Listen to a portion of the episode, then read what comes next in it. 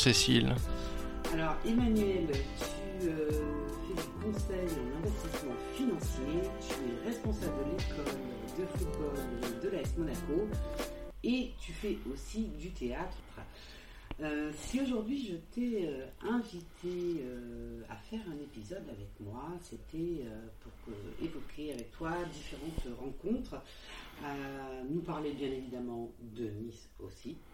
La première rencontre que j'aimerais évoquer avec toi, c'est ta rencontre avec le football. Alors, pour un Niçois, on, va commencer avec ça.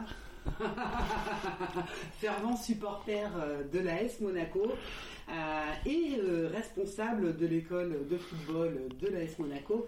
Euh, je voudrais quand même d'abord, à l'origine, que tu nous parles de, ta passion pour le football. Bien, je sais pas si c'est moi qui ai rencontré le football ou si le football m'a rencontré, mais ce qui est sûr, c'est que ça fait 44 ans de ma vie maintenant et c'est une partie importante de ma vie. Alors moi, j'ai commencé dans un club de quartier à Saint-Sylvestre, à Nice-Nord à une époque où euh, tous les gamins pratiquement jouaient au football. Moi j'étais à la maternelle avec Christophe Moni et c'est le seul qui faisait du rugby. Et c'est lui qui a terminé professionnel et pas moi. Et je, l'ai toujours encouragé, je le suis encore maintenant. Donc j'ai attaqué à Saint-Sylvestre, après euh, l'OGC Nice s'est intéressé à moi. Je suis allé à l'OGC Nice, euh, ça n'a jamais été un long fleuve tranquille l'OGC Nice pour moi. Donc c'était un rêve hein, d'intégrer... Euh, ce club et ça a été tout de suite très compliqué. Je sais pas pourquoi. Je suis arrivé et, et on ne m'a jamais fait jouer. Alors que pourtant on était peut-être un peu venu me chercher. Donc il y a un petit désamour là déjà. alors, alors, pas un désamour parce que ça m'a euh, énormément servi en fait cette période. Je m'en suis rendu compte beaucoup plus tard. C'est-à-dire que j'ai pas lâché. Ouais. Et euh, dans la vie, euh, j'ai coutume de dire que le football, c'est un peu l'école de la vie. Et là, euh, je peux dire que moi, j'en suis l'exemple vivant parce que je me suis accroché et une année sans jouer, c'est compliqué, surtout quand on a 13-14 ans. Euh, mais ça m'a permis de, rebondir, de m'accrocher et au final, l'année d'après, ben, les mêmes entraîneurs qui me tournaient le dos se sont mis à me faire progressivement confiance. Et j'y suis resté comme ça encore 4 ans avec des hauts et des bas parce que ça n'a jamais été facile. Toujours euh, le fils de l'un, le cousin de l'autre, euh, la tante de, de, mon oncle. Mais malgré tout, il reste quand même quelques souvenirs intéressants à l'OGC Nice, même si ça a toujours été compliqué encore une fois.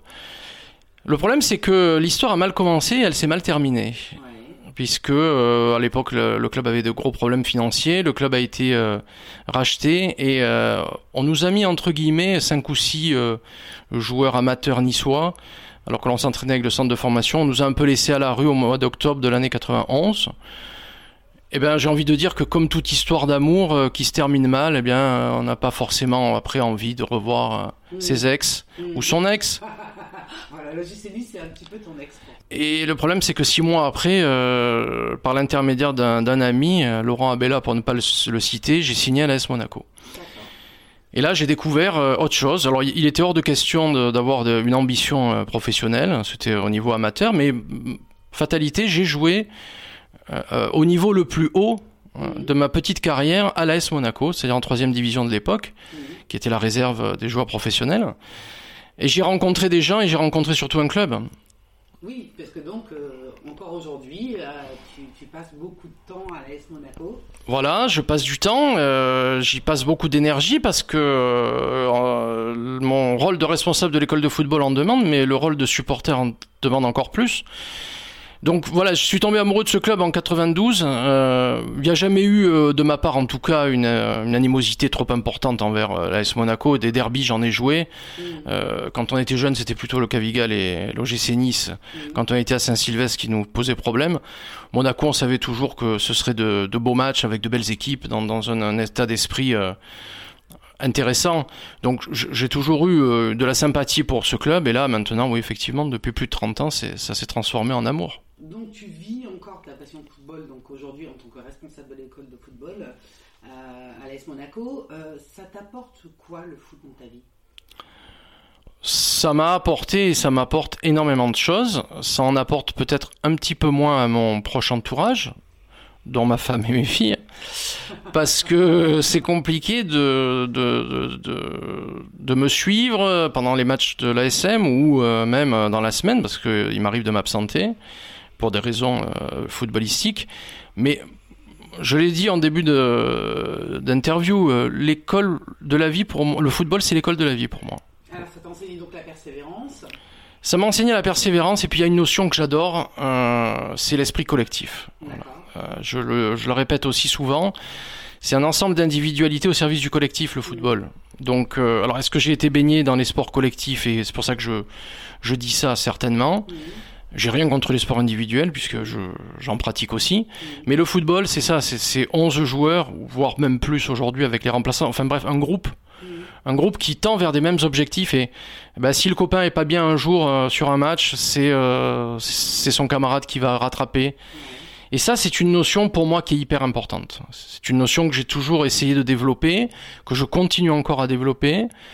Euh, dans le travail, c'est compliqué parce que je suis aujourd'hui indépendant, donc je travaille tout seul. Tu travailles tout seul et tu retrouves, tu as ce, collectif dont tu as besoin, finalement, tu le retrouves euh, en permanence en fil rouge dans ta vie avec le football. Oui, mais je, je le développe aussi au, euh, au niveau professionnel, c'est-à-dire que je, même si je travaille seul, je travaille avec, euh, avec des partenaires. Et ces partenaires-là, pour moi, c'est une équipe. Mmh. On est chacun indépendant quasiment. Mmh et je travaille avec des, euh, des partenaires et on retrouve un petit peu cet état d'esprit euh, du football. Ou du moins j'essaye de, le mettre en place. Et puis le sport en général, de toute façon, ça, ça aide énormément dans la vie. C'est un critère qui est très important. On vient de vivre une crise sanitaire avec une privation de liberté qu'on pensait peut-être jamais avoir. Mmh. Euh, même si ça en a fait sourire, même si euh, certains l'ont critiqué, le premier réflexe a été de faire du sport. Les gens se sont mis un peu naturellement au sport, que ce soit de la marche à pied, de la course à pied, en fonction de ce qu'on pouvait encore faire. Donc, encore une fois, moi, je pense que le sport aujourd'hui est vecteur d'énormément de choses. Et dernier point euh, sur le football, est ce qu'il peut apporter, ou pas nécessairement ce qu'il m'a apporté à moi, c'est au point de vue social. C'est cette mixité qui aujourd'hui est compliquée à tous les étages, mais qui doit. Euh, collectif, on les Absolument. la France de 98, euh, c'est une euh, France bleu, blanc, bleu, beurre, comme on le dit. Et le niveau social, c'est très important, le sport et surtout le football. Hmm. Alors, ce collectif, euh, tu le retrouves aussi un peu au théâtre, certainement. Quand même, donner l'info, on se connaît depuis le lycée. Tu aimais déjà au lycée nous faire sourire. Et quand je t'ai retrouvé, euh, que tu m'as dit que tu faisais du théâtre, euh, ça m'a m'a pas beaucoup étonné. Alors qu'est-ce que aujourd'hui, donc euh, quand est-ce que tu t'es mis au théâtre? Tu as ça t'apporte quoi le théâtre? C'est quoi ta rencontre avec le théâtre? À un moment donné, qu'est-ce qui t'a décidé à te dire, allez, cette envie de faire sourire les autres, tu aimes faire sourire l'autre? Le pouvoir du collectif et du rire, là, c'est deux, deux pouvoirs en un, là. C'est euh, là aussi une vieille histoire, euh, le théâtre. Alors pour en revenir à, c'est ce que j'aime faire rire, oui, mais je m'en rends pas toujours compte. Voilà. Après, je pense que euh, j'aime la vie, j'aime ses plaisirs et surtout, elle, est beaucoup trop compliquée et malgré les apparences, je me prends souvent euh, la tête ou autre chose euh, sur les problématiques de la vie, hein, qui, est, tout à fait normal avec euh, les décès, la maladie, etc. Donc je pense que le reste du temps, il faut le consacrer à travailler, à aimer les autres, mais surtout aussi à profiter et à rire. Donc c'est un peu naturel, effectivement, alors que je m'en suis jamais trop rendu compte, de, faire rire les autres. Après, l'histoire avec le théâtre, elle revient, elle est encore plus lointaine que cela. Euh, en fait, quand j'étais gamin, on, regardait euh, une fois par semaine ou une fois par mois, je sais plus exactement, avec mes parents, les fameux au théâtre ce soir. Donc les grands, euh, les grands le grand théâtre de boulevard parisien avec les Marthe Mercadier, prénom dont, dont j'affuble d'ailleurs Sylvia Delattre de temps en temps. Et on regardait ça et c'est vrai que je trouvais ça génial parce que une salle entière qui rigole. Euh, par le jeu de comédien avec un des textes euh, avec des punchlines ça me faisait rêver déjà à l'époque et puis un petit peu plus tard euh, je, je, restais assez souvent seul. Mes parents travaillaient, j'avais le foot, donc je restais seul et j'avais enregistré 4-5 pièces de théâtre. Des... Voilà, dans Le Tombeur de, avec Michel Leb, euh, C'est encore mieux l'après-midi avec Pierre Mondy, L'Amuse-Gueule avec Daniel Auteuil. Et ces pièces, je les ai vues en boucle. Ouais. En boucle, euh, je les connaissais par cœur. Euh, et un beau jour, je suis tombé aussi sur euh, un fil à la patte Ouais. de Fédo avec Christian Clavier, Jacques Villeray, Martin Lamotte, mise en scène de Pierre Mondy. Celle-là, je pense que à force de l'avoir visionnée, la cassette devait plus fonctionner à la fin. Et pour moi, c'était un rêve. Voilà, c'était de dire, mais et, et surtout un rêve inaccessible. Je me disais, mais j'y arriverai jamais. euh, J'arrive pas à apprendre une poésie de quatre vers à l'école. Je vais pas apprendre un texte de théâtre, le jouer, euh, etc., etc. Le football m'a pris beaucoup de temps, et quand j'ai arrêté le football parce que euh, l'âge et mon corps m'ont rattrapé, donc je me suis dit, ben je vais faire en fait ce que j'ai pas pu faire jusqu'à maintenant. Et je suis allé m'inscrire au Bouffe Scène, comme pas mal de Niçois, je pense. Je remercie Eddy qui m'a donné euh, ma première chance sur scène. Et là, on a, on a repris des, des sketchs d'abord euh, des inconnus, puis moi un d'Albert Dupontel. Et là, je, je suis monté pour la première fois sur scène vraiment. Bah, il n'y a, pas- y a pas de mots. Parce que euh, cinq minutes avant de monter sur scène, on se pose la question. que On se dit, mais qu'est-ce que je fais là? Ça. mais je suis vraiment euh, incroyablement bête d'avoir accepté ça. Et puis on met un pied euh, sur la scène et puis là, euh, bah, on oublie qu'il y a du monde devant. Et quand vous arrivez à capter des rires, franchement, ça n'a pas de prix, quoi. Ouais. Voilà.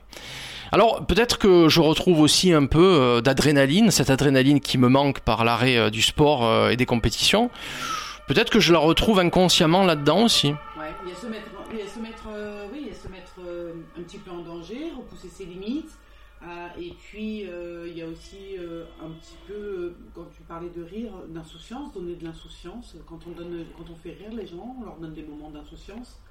Hein, on en a besoin de se sent- sentir un petit peu léger, penser au quotidien. Et voilà, je crois que le pouvoir de faire rire les gens, leur donner cette bulle-là, c'est une chance. Mais c'est absolument ça. C'est, je, je, je me verrais pas aujourd'hui faire du classique ou du drame euh, sur une sur une scène de théâtre. Ouais. Euh, je, Je sais pas, on sait jamais dans les années à venir. je sais pas. Je peux aussi devenir euh, comédien professionnel. euh, et avoir un Molière d'ici peu, mais j'y crois pas trop. Mais euh, je, je préfère euh, faire rire. Effectivement, on a trop de, de mauvais moments. Dans cette vie, même si, attention, hein, je suis quelqu'un de très positif et, de très euh, joyeux au quotidien, je pense. Mais c'est vrai qu'il y a des moments où on, en a un petit peu marre et prendre une heure et quart, une heure et demie de, liberté, de faire rire les gens, de voir des gens euh, à la sortie qui viennent vous voir en vous disant euh, bah tu nous as bien fait rire, franchement c'est une très belle satisfaction. Après moi j'ai continué après le bouffe scène, je suis allé avec Henri Concas faire de l'improvisation, c'était pas trop mon truc. et puis il y avait beaucoup de, de personnes autour qui voulaient faire du stand-up comme on dit. Et moi, eh ben c'est pas mon truc. Eh ben non, parce que je retrouve justement encore une fois dans le théâtre. Ouais. Non, non, c'est non, non, c'est non, oui, ah oui, oui, j'aime être avec les autres, oui, tout à fait. Et c'est ça justement. Euh, là, euh, Sylvia Delattre aujourd'hui euh, va réaliser mon rêve, bien ou mal, je sais pas. Mais elle réalise mon rêve, c'est-à-dire que c'est euh, jouer dans une pièce de théâtre. On est six, on est six, sept comédiens, euh, plus Sylvia qui fait partie euh, intégrante du projet, euh, qui est à la base. Et euh, c'est ce que je trouve génial, c'est que là je retrouve mon collectif du football. D'ailleurs, je leur dis, ils se foutent de moi, hein, souvent, mais je leur dis, hein, bah oui, on a une somme d'individualité euh, qui va servir le collectif. Et si on a un soir, un, soir qui est moins bien, bah, c'est l'autre qui va le rattraper, et etc., etc. Donc je retrouve encore des notions de football, là-dedans, de sport collectif. Euh, alors, pour terminer cet euh, épisode, on va bien entendu parler de Nice, euh, de ton attachement à Nice. Et alors, sur Facebook, tu fais, euh, euh, là encore, rire beaucoup de monde avec des vidéos que tu postes qui, ont l'air assez improvisées. Et alors, ce que j'adore, c'est que tu les fais en- bien souvent en niçois. Et je trouve que c'est super important d'avoir de garder ce patrimoine, de garder ce patrimoine-là. Moi, j'adore t'écouter en niçois, tu me fasses rire en niçois. Alors, pour les gens qui nous écoutent euh, aujourd'hui, j'aimerais que tu nous fasses un, un petit cours de niçois, non, rapide, hein, Mais euh, on peut commencer par euh, quelles sont tes expressions niçoises préférées? On va te piquer dans la merde, par exemple. Toujours assez sympathique à entendre. Non mais Nice, Nice pour. pour. La, la trad, hein, parce que je pense pas que tout le monde va. Non, ah oui, euh, oh, c'est d'aller se faire voir ailleurs, on va dire. Voilà. Non, juste un mot sur Nice. Ça me permet en plus de, de le dire haut et fort. Euh, Je suis niçois et très fier d'être niçois et de ma ville. Après, je suis pas dans une niçartitude béate. C'est-à-dire que, par exemple, euh, il y a des plats niçois qui me plaisent pas euh, forcément, donc je suis pas en train de dire que c'est les meilleurs plats du monde. Mais j'adore cette ville évidemment. J'y suis né, euh, j'y ai vécu, je m'en suis échappé pendant un an. de manière irrégulière et de toute façon on y revient parce que coincé entre mer et montagne entre mon Italie parce que j'oublie pas non plus mes origines italiennes Mhm. qui sont très importantes et très présentes chez moi. Euh, donc cette ville de Nice, je l'aime bien évidemment euh, et j'aime son arrière-pays. euh, J'en profite aussi pour euh, saluer mes amis de Valberg parce que j'y suis assez souvent. Mais il faut en parler parce que euh, c'est important. D'abord, on a cette chance aujourd'hui d'être coincé entre euh, mer, colline et montagne. Je connais pas beaucoup de régions au monde qui ont cette chance-là. Euh, L'arrière-pays, c'est important. Il faut le, il faut le, préserver. Il, il faut aussi euh, en faire la publicité parce que euh, on y passe aussi de très bons moments et il y a aussi des paysages absolument exceptionnels. Donc je suis très fier d'être euh, niçois, je suis très fier d'être français, je suis très fier d'être d'origine italienne aussi. Alors pour en revenir aux réseaux sociaux, là c'est toujours pareil, hein, euh, je vois euh, chacun fait gère comme il veut ses réseaux Ouais. sociaux. Euh, personnellement, j'ai pris le parti effectivement de- d'essayer de mettre des choses euh, basées sur l'humour. Alors mon humour plaira peut-être pas à tout le monde, c'est pas grave, on peut pas plaire à tout le monde de toute façon. Mon humour. monde, hein. Bah, tant mieux et qui continue parce que c'est vrai que moi je prends du plaisir et surtout euh, je prends du plaisir parce que c'est euh, d'abord très naturel, euh, c'est très peu préparé et je vous prie de croire qu'une vidéo filmée par ma femme ou mes filles ça vaut son pesant d'or parce que elles ça les ça les fatigue plus qu'autre chose et moi ça me fait beaucoup rire. Mais voilà donc euh, pour les expressions niçoises, bah, il y, a- il y a les traditionnelles que j'aime bien. Alors après, elles sont souvent un peu, euh, euh, je dirais pas vulgaires, mais elles peuvent souvent se, être un peu de- dans un certain contexte. Après, j'aime bien, j'adore chanter Nice à la belle, hein, bien sûr.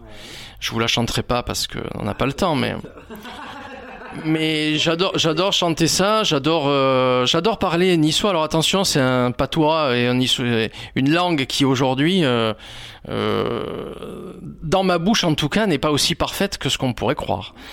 Voilà, mais donc je la, mais je l'accommode à ma sauce et je dois dire que même moi là ça me fait rire.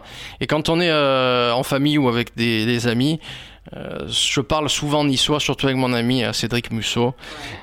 Et ça nous fait beaucoup rire et j'espère que ça fait rire les gens effectivement sur les réseaux sociaux. Alors, euh, euh, deux, trois petites expressions que emploies au quotidien, euh, je sais pas. euh, Alors, ce qui me faisait beaucoup rire avec mon frère quand on était plus jeune, c'était euh, voter Jacques Médecien. Voilà. Voilà. Qui veut dire, est-ce que tu votes Jacques Médecin? Parce que c'est vrai, bon, Jacques Médecin euh, a, a gardé de la sympathie auprès de pas mal de Niçois. Et euh, bon, à une époque, je pense que pas mal de Niçois votaient Jacques Médecin. Et alors, à voter Jacques Médecin, tu ben, ça rien, voilà. Et alors, tu votes Jacques Médecin, toi? Ah ben, j'en sais rien. C'était des trucs qui nous faisaient assez rire avec mon frère. Après, euh, après c'est des expressions qui, euh, qui peuvent sortir comme ça, euh, à brûle pour point, dirais-je, pour, pour, pour parler un français, là par contre très correct.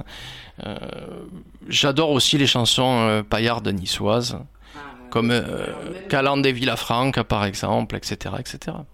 Et tu nous as chanté magnifiquement sur Facebook il n'y a pas longtemps aussi. euh, ça faisait longtemps que je ne l'avais pas entendu. Je l'ai refait découvrir à, à mes enfants, du coup, grâce à toi, la chanson sur la piste à la guerre. Oui, mais ça, je... J'adore. Il faut plus fréquenter l'arrière-pays alors, parce que dans l'arrière-pays, on la chante un peu plus fréquemment, et chantons la pissaladière, les raviolis et la soca. Tout le patrimoine culinaire niçois. C'est ça.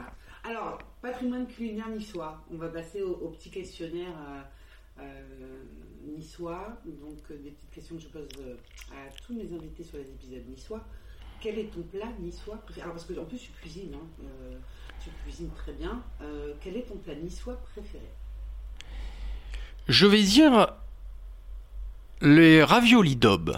ravioli. Voilà. Et la torta de bleia, Et la torta de blaye. qui est la tourte de blette pour les non-initiés. Ok, bon, tu peux aller déjeuner avec, euh, avec Pascal Coste. euh, C'était le, le choix de Pascal Coste, euh, qui était mon deuxième épisode euh, niçois, ou le premier d'ailleurs. Pascal Coste, euh, que je fais beaucoup rire apparemment avec mes sketchs en niçois. Donc on le salue. Je l'ai- je Pascal, si tu nous écoutes, ouais, je le, je le mettrai, euh, je un petit, euh, un petit euh, tag euh, dans les commentaires euh, quand, euh, quand je diffuserai l'épisode. Ensuite, euh, je voulais te demander si tu devais faire euh, découvrir Nice à quelqu'un qui n'est jamais venu, où aurais-tu envie de l'emmener? Alors je lui ferai découvrir, euh, je pense, le vieux Nice, Ouais, parce que malgré tout, euh, c'est un peu euh, l'âme niçoise. ouais, Même si aujourd'hui, j'aurais bien aimé connaître le vieux Nice des années 60-70, Mhm. qui je pense était beaucoup plus pittoresque, ouais. un peu moins aseptisé qu'aujourd'hui malheureusement, mais c'est sûrement la, la, la période qui veut ça. Euh, mais je pense que je l'emmènerai sur le vieux Nice, sur la promenade des Anglais aussi. Puis je lui ferai découvrir euh, peut-être la rue de l'Épante aussi. Parce que c'est une rue commerçante que j'adore. Parce que justement, bah, pour la petite anecdote, euh, on a fait une marche avec ma fille dimanche. ouais, Et je l'ai amené euh, à, à la rue d'accord. en lui disant voilà, c'est une de mes rues préférées. Pourquoi? Ben, Elle a tout de suite compris parce qu'il y a des commerces tout le long. Et moi, j'aime quand ça vit. Voilà. Donc la rue de Les Pentes. Et puis je lui fais faire un tour, bien évidemment, au marché de la Libé, Ouais. parce que j'y suis euh, tous les week-ends. Et forcément, euh, ne, ne pas aller à la, à la Libé, comme on dit, à Nice, euh, je pense qu'il manquerait quelque chose aux touristes. Ok. Poser enfin la, la dernière question, celle que je pose à l'ensemble de mes invités sur Podcast Rencontre, c'est si toutes les rencontres étaient possibles, si tu pouvais passer un moment, un dîner avec la personne de ton choix, du passé, du présent, réel ou fictive, avec qui aimerais-tu passer ce moment, qui aimerais-tu rencontrer? On a le droit à tout le monde. Tout le monde, absolument tout le monde. Je vais pas dire Claude François pour savoir comment il dansait avec les Claudettes. Non, ben, si j'ai le choix avec tout le monde, euh, ben, je, vais, je, je vais demander au, au principal, hein. on va demander à- au créateur, à Dieu. Au créateur Ben, j'aurais lui, des questions à lui poser, j'aurais des- d'abord à lui demander euh, euh, pourquoi Ouais, certaines choses, ouais, pourquoi on n'est pas immortel. ouais. Je lui demanderai, puisque lui apparemment l'est, donc... euh, donc pourquoi on l'est pas? Parce que au, au fond, cette vie, elle est tellement belle à vivre hein, qu'on n'a pas envie qu'elle s'arrête. Donc, euh, et malheureusement, ben, même si on n'est que de passage, il y a un moment donné où on est obligé de la quitter et c'est dommage. Je lui demanderai aussi pourquoi de temps en temps il y a des choses qui sont si injustes. Mhm. D'avoir une explication. Enfin, j'en ai des tas de questions à lui poser. Hein. Pourquoi la S Monaco n'a pas encore euh, gagné la Ligue des Champions? Et pourquoi on joue pas encore Toc Toc au Palais Royal hein? Bientôt? Peut-être, mais j'en poserai pas mal de questions, je pense. D'accord.